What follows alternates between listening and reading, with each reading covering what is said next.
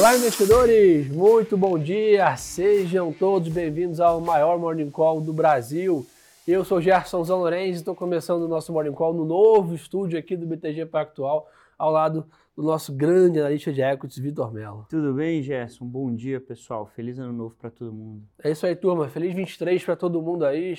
É, desejo que seja um ano aí de muito da saúde, felicidades aí, bons negócios aí. Contem com a gente. Né, preparamos um estúdio novo aqui para começar o ano com o pé direito aqui com vocês, né, e estar aí trazendo boas vibes aí para as nossas operações.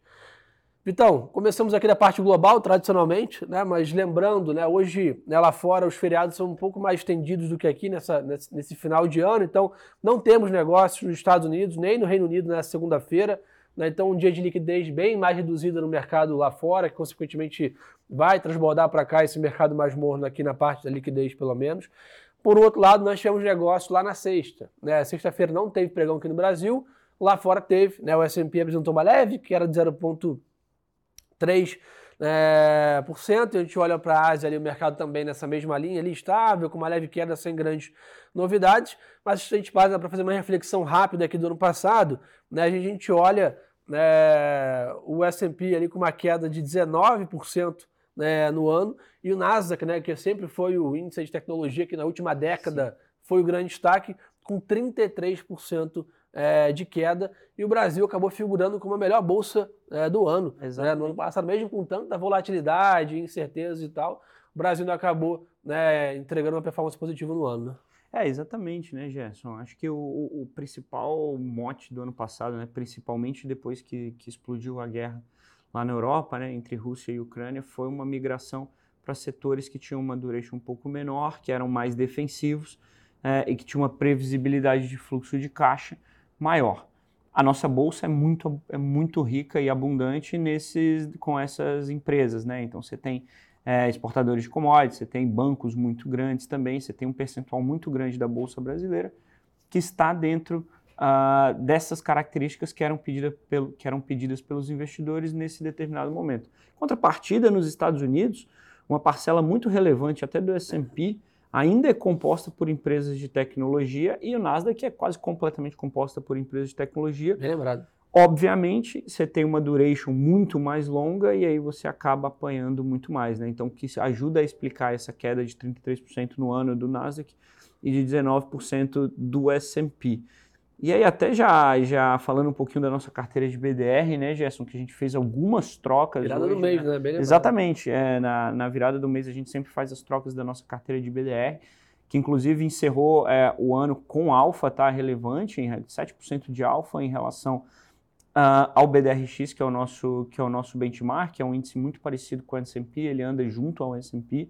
As principais trocas que a gente fez, a gente trocou Coca-Cola, Freeport e Aura. A gente colocou essas três empresas e a gente tirou Goldman Sachs, Valero, que é uma petroleira, e Lululemon. Basicamente, pessoal, só explicando rapidinho as trocas, foram para dar um pouco mais de previsibilidade também nesse fluxo de caixa e de defensividade para a carteira, dado que o cenário lá fora ainda está dividido entre uh, quem acha que vai acabar com uma taxa terminal, um Fed Funds terminal de 4,75 a 5, e quem acha que vai acabar de 5 a 5,25, 40% para cada uma dessas opções, então a gente decidiu ficar um pouquinho mais defensivo, trazer a duration um pouco mais para o cenário mais curto e tirar a Lululemon, que era de consumo discricionário, Goldman Sachs, que você tinha também uma exposição muito grande ao cenário é, de equity lá, né, de, de, de, de mercado de capitais, que acaba também apanhando um pouquinho mais com taxas mais altas, Gerson. Boa, show de bola. Lembrando também, pessoal, as bolsas é, de Hong Kong e Xangai também ficam fechadas aqui nesse, devido ao feriado do ano novo, então menos liquidez também no mercado de commodities aqui, principalmente no minério.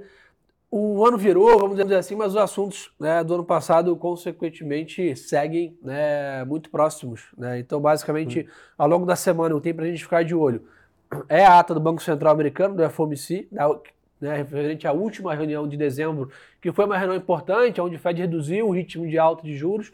Né, então, acho que essa ata pode trazer mais pistas aqui sobre os próximos passos, que é um grande assunto desse ano, sem dúvida, é a taxa de juros dos Estados Unidos de novo.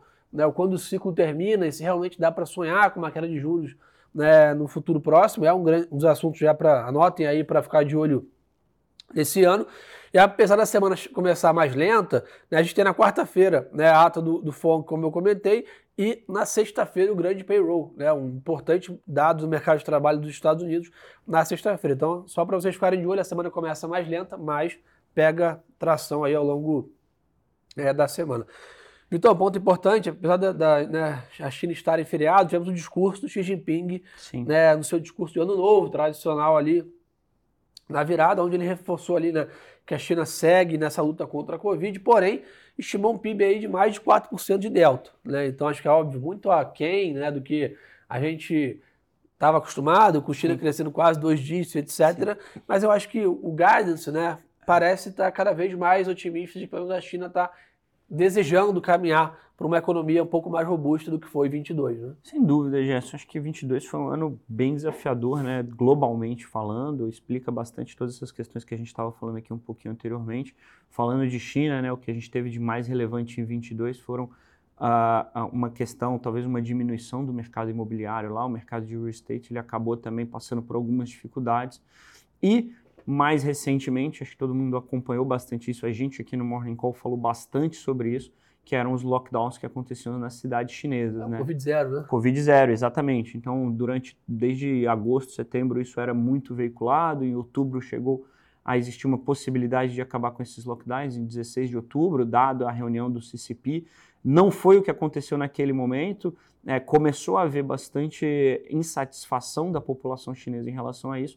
E, posteriormente, o governo chinês acabou aos poucos diminuindo bastante, se não abandonando em alguns casos essa política de lockdown. A partir desse ponto, a gente começa a olhar para que ativos eles podem ser mais favorecidos a partir de uma atividade chinesa mais forte. Né? E, obviamente, o PMI chinês ele ainda está é, em nível contracionário, abaixo de 50, é, mas a gente acha que os principais ativos que devem surfar uma onda melhor são, obviamente, algumas das commodities. Né? Então, o, a abertura de China deve dar suporte para o preço do petróleo, então na nossa carteira de BDR a gente continua com Occidental é, e a gente também tem cavalos de petróleo nas carteiras aqui uh, locais.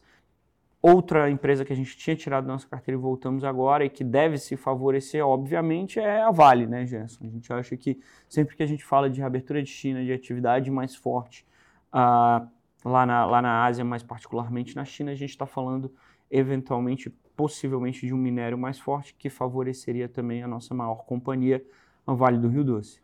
Boa, já pegando esse gancho, né, pessoal? Na sexta-feira, como eu comentei, houve pregão lá fora e o petróleo subiu mais de 2% aí, né, o Brent chegou a 86 dólares e o minério de ferro, como o Vitor deu esse bom insight aqui da China, também avançou, né, tá praticamente 118 dólares aqui a tonelada, né, bem acima dos patamares que a gente negociava no final do primeiro semestre do ano passado. Né, e, óbvio, a Vale deu uma boa pernada já, subiu uns 30% ali também na média, mas sem dúvida acho que tem bastante aí para navegar esse ano com essa retomada desse gigante aí, né? Basicamente o grande maestro do mercado de commodities, que é, é a China nesse play.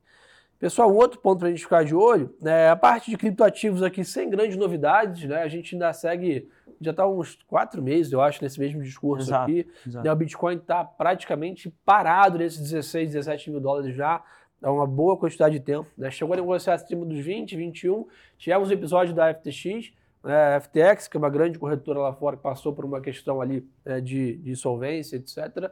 O mercado recorrigiu para esses 17 mil dólares e ali ficou. Né? Então, ainda sem grandes novidades, eu acho que as crises do setor é, são um ponto, mas um outro ponto importante também né, é essa questão toda de juros nos Estados Unidos. Né? Se a gente teve uma bolsa americana caindo 33% no ano, dificilmente o Bitcoin teria uma performance é, melhor, né, positiva, dado que tem uma saída de dinheiro, de capital de risco do mundo afora.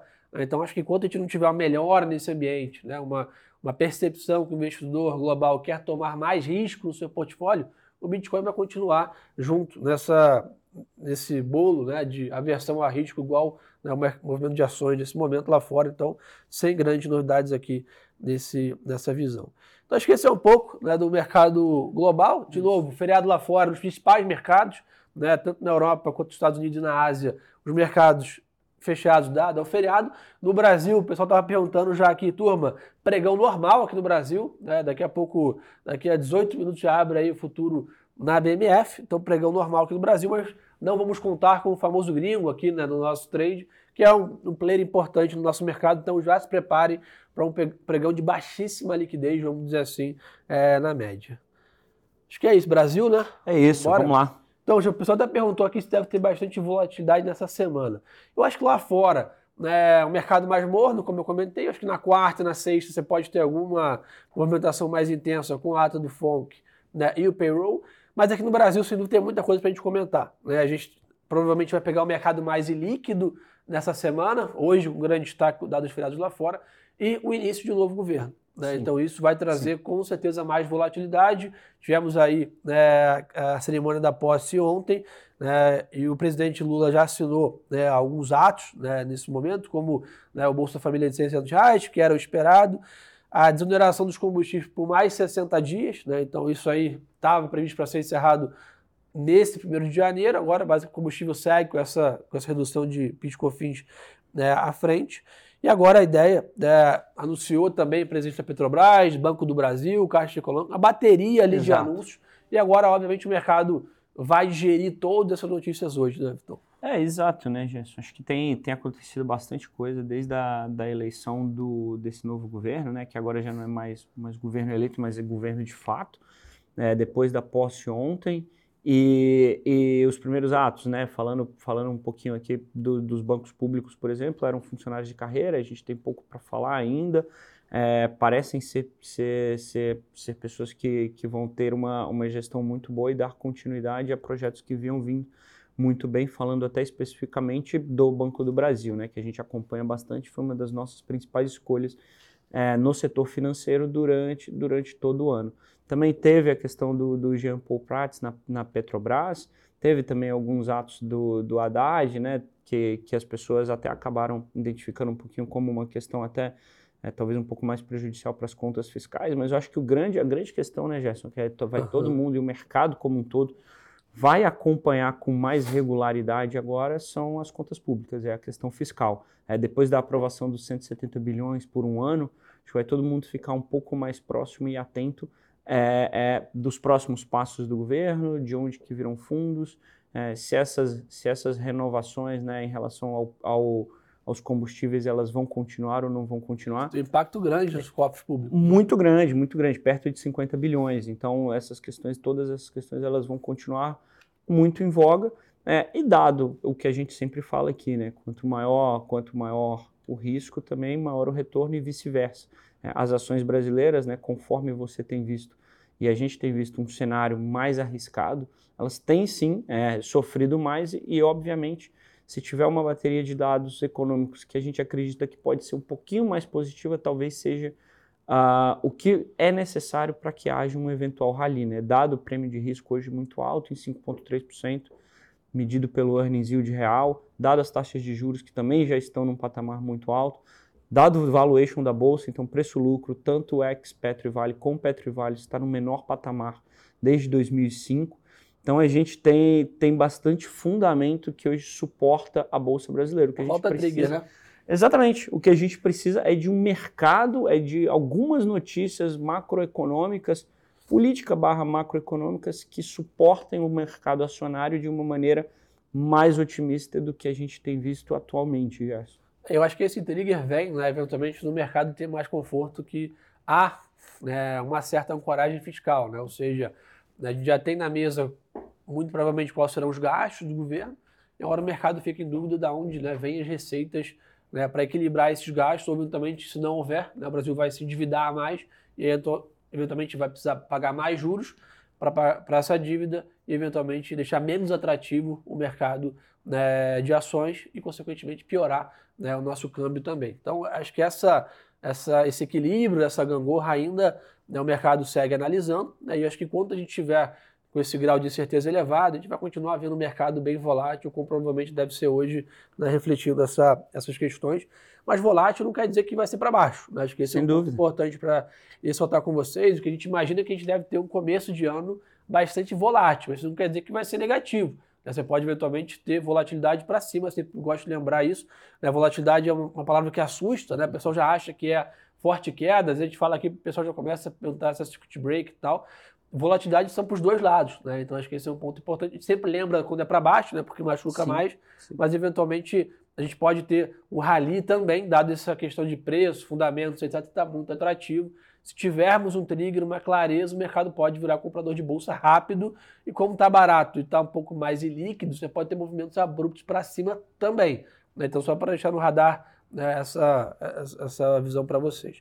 Não temos nenhum grande dado aqui no Brasil, então, para monitorar Exato. hoje. Tem PMI, tradicional foco segunda-feira, PMI industrial às 10 horas da manhã, mas não são grandes dados aqui que possam né, fazer preço. Destaque só que a ANEL confirmou a bandeira tarifária verde para janeiro, então conta de luz aqui, né, bandeira verde para janeiro. Na parte Petrobras, Vitão já comentou com a gente. E o único destaque é que a Gafisa vendeu também 80%, desculpa, venderá né, a fatia de 80% do Fazano Itaim por 330 milhões é, de reais. Então daqui a pouco, né, Vitão? Começa a temporada de balanço, daqui a é duas semanas. Exatamente. Então, importante ficar de olho também. Né? É isso, pessoal. Acho que daqui a pouco o Gerson já, já cantou a pedra aqui, daqui a pouco começa a temporada de balanço, primeiro lá fora, né? Daqui umas duas semanas começa lá fora. E aí aqui no Brasil, no começo de fevereiro, talvez até um pouco mais para o meio de fevereiro, você começa uma, a temporada a acelerar mais. É, então, a gente acha que isso é sempre um momento em que a gente tenta trazer bastante notícia para vocês, para o pessoal que, que acompanha, que nos assiste. E a gente espera uma temporada de resultados, é óbvio, ainda é muito cedo para falar sobre isso, mas a gente espera uma temporada de resultados muito boa, principalmente para as empresas brasileiras. Né? As empresas de commodities e de energia têm surfado uma alta muito grande dos preços globais, então é normal, todo mundo, todos os analistas já esperam uma queda das ações. É, uma queda, desculpa, do preço de, de earnings, né, não do preço das ações, uma queda do earnings, do EPS, e aí que você acaba talvez tendo até uma expansão de múltiplo, mas isso já é natural, já é esperado. Então a gente, a gente vai continuar acompanhando essa, essa questão, pessoal. Boa. Além disso, esqueci de comentar com vocês, né, ontem também tomou posse todos os governadores, né? Como Tarcísio né, aqui em São Paulo, Zema em Minas Gerais, e hoje estou em posse do novo ministro da Fazenda, Fernando Haddad, daqui a pouquinho, 9 horas da manhã, numa cerimônia em Brasília, com a presença do presidente do Banco Central, Roberto Campos Neto, que ainda segue mais dois anos aí no mandato. Vitão, acho que é isso, né? Matamos o primeiro, Gerson. Então, pessoal, acho que o primeiro Morning Call do ano é um pouco mais esvaziado, dado o mercado lá fora ainda, né, fechado em relação ao feriado. Naturalmente, o mercado vai começar a pegar atração ao longo dessa semana ainda, pegar liquidez, né, digerir um pouco mais as notícias do novo governo. A gente, óbvio, está plugado lá em Brasília, vai trazer para vocês ao longo da semana né, conforme for tendo mais né, dados concretos para a gente comentar. Agradecer demais aí a parceria de vocês no primeiro Morning Call do ano, a audiência é super top aí para o começo é, do ano. Contem com a gente aqui, um ano de bastante notícias, provavelmente para a gente comentar com vocês. O empenho, né, a curadoria seguem sendo o nosso grande foco aqui. Obrigado, Vitão. Valeu, Gerson. O ano aí com você muito bom. Desejar a todos uma ótima segunda-feira de negócios. E lembrem-se, pessoal, o melhor ativo é sempre a boa informação. Um abraço. Até mais, pessoal. Thank you.